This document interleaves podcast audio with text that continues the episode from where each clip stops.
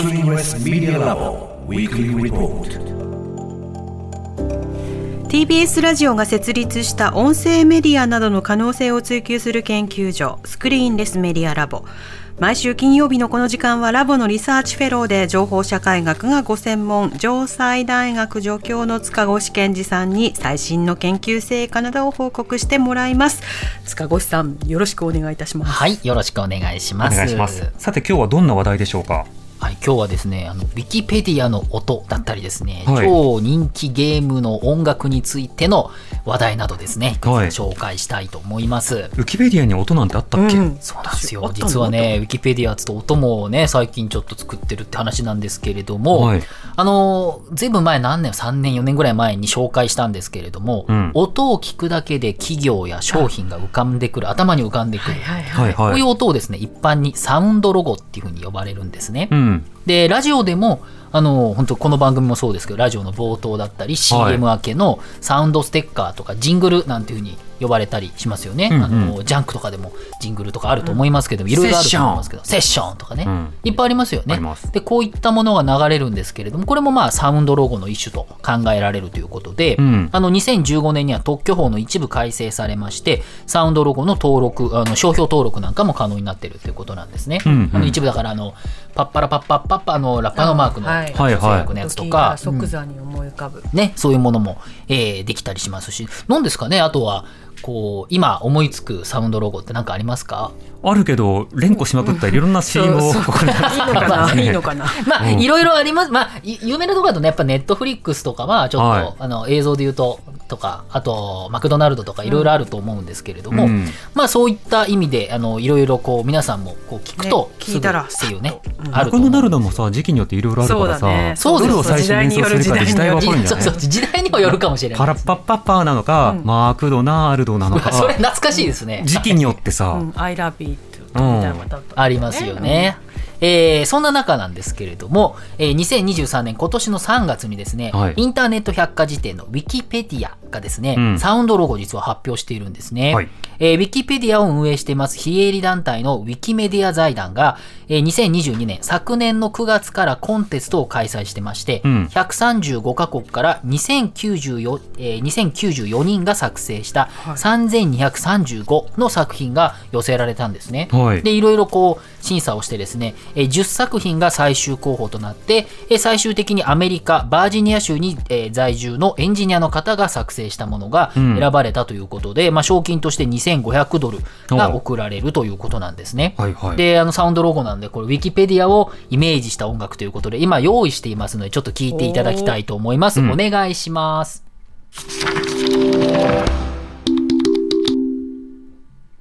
はい、どうでしょう？パラパラパラっと巡って、ああそうですね。ウ。ィキペディアみたいな感じかな歌詞はダメだから ってことなのかタンタンタンっていうかうん。まあなんかこう知の知識のええ。扉が開くみたいななんかはい確かにそんなイメージなうんのかなと悪くないと思いますよ、うんうんうん、なんかブワータンタタンタタンっていう感じでしたね、これタイトルもありまして「はい。サウンド・オブ・オール・ヒューマン・ナレッジ全人類の知識の音」というタイトルに一応なってると、でも聞いたことないんだけど。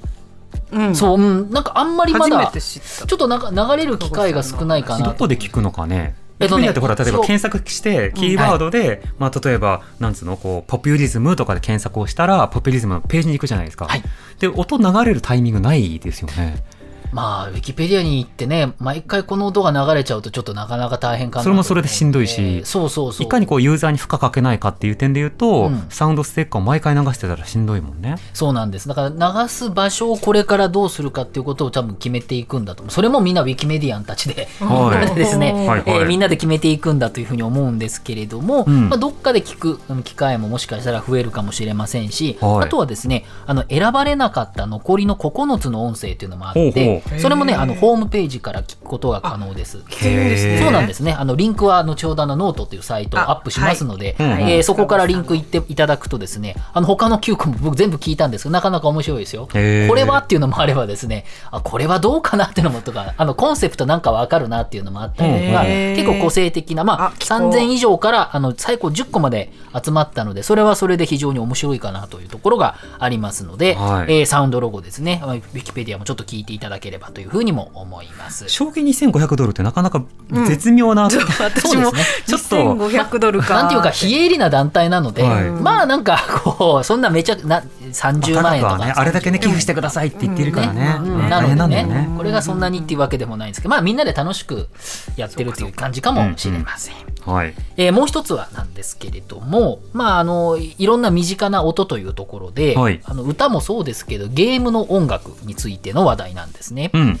えーアメリカにはですねアメリカ議会図書館というですねアメリカの事実上の国立図書館がありまして、はいここ予算とか規模の面から見ても世界最大規模の図書館なんですね。うん。でこちらこのアメリカ議会図書館には全米録音資料登録簿っていうですね、はい。え将来にわたって保存すべきアメリカの録音資料これリストがあるんですね。はい。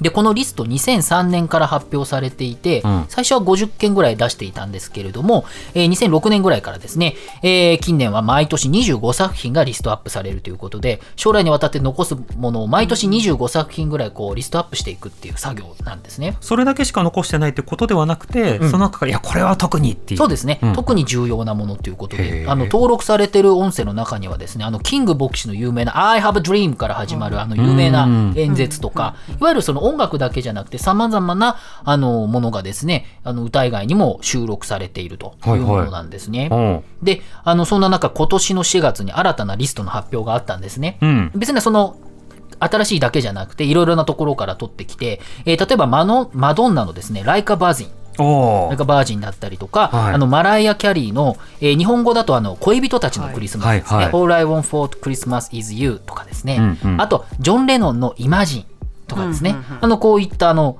まあ、聞けばわかる有名な曲が、曲名聞いただけでね、流れるもんね。そうですよね、まあ、特に、まあ、イマジンとかね、はい。まあももまだ入ってなかったのっていうぐらいですね。逆にね。えーぐらいの今有名な曲ですけども、その中にですね、なんと、はい。1985年に発表されました、任天堂のファミコンゲーム、スーパーマリオブラザーズのテーマ曲、地上 BGM というのがリスト入りしたんですね。えー。地上 BGM ってあの 1, 1の1の、一の一の、あのーそう、流せないですけど、あれですよ。ててってってってって。って。てってってってってってって、まあ延々と言いますよね。そうそう、永遠に言えるやつです、ねはいはいはい誰でも聞いたことがあるものだと思うんですけど、ゲーム音楽が選出されるのは初めてだということで、ー初めてなんですか、はい、こちらもあのいろいろあの地上 BGM とかで調べるとですねまた後でリンク貼っておきますけれども、うんあのいろんなとこから聞くことができますこの楽曲はですね、えー作曲者がですね近藤浩二さんという方でこの方1984年に任天堂に入社してすぐにスーパーマリオの音楽を担当してまして、うん。その後もマリオシリーズの音楽だったりとか、はい。あとゼルダの伝説シリーズの音楽も担当されてるんですよね。ゼルダ好きな方もねいらっしゃると思うし今も新しいゲームねやってるって方じゃあゼルダもすぐ入るかもしれないね。そうですよね、うん。あのこれも非常に有名ですけれども、うん。えー担当している方だと。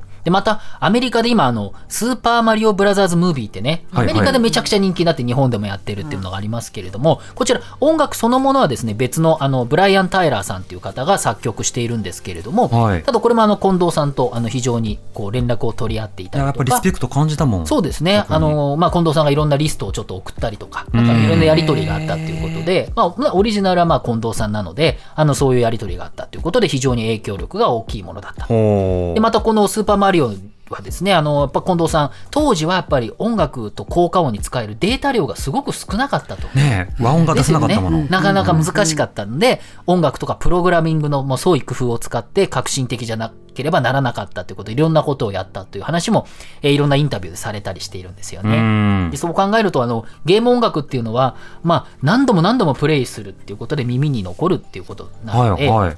その CM も大事ですけれども、まあ、こういったところであの非常に残っていますし日本のゲームがまあ世界中で人気を博しているということで、まあ、ゲーム音楽は誰とでも分かり合えるっていう意味ではですねこのリストに残ったっていうのはなかなか喜ばしいことかなということですよね。いや、そう考えると、じゃあゼルダが入るのかな？ポケモンが入るのかな？カービィかな？みたいな。あてあってててれれれ、そうですこれゼルダですけど。ピ。カチュウはタタタタタタもそうですけど、ピカチュウだけでいいかもしれない。ピカチュウだけ、ピカチュウ、ああの生物の声としてのピカチュウがいつかリストに残るかも。ね、ちょっとね、うんわかんないですかはい、その辺も期待したいかなというふうに思います。ああ、なるほどね。はい。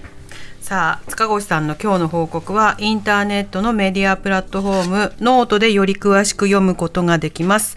私も行ってサウンドロゴ聞こう、うん。放送終了後に生物の音っていうのがちょっとじわじわ来てるんですけど。番組サイトにリンクをアップしますので ぜひご一読ください。塚越さんありがとうございました。た。来週もよろしくお願いします。お願いします。スクリーンレスメディアラボ Weekly Report でした。荻上チキ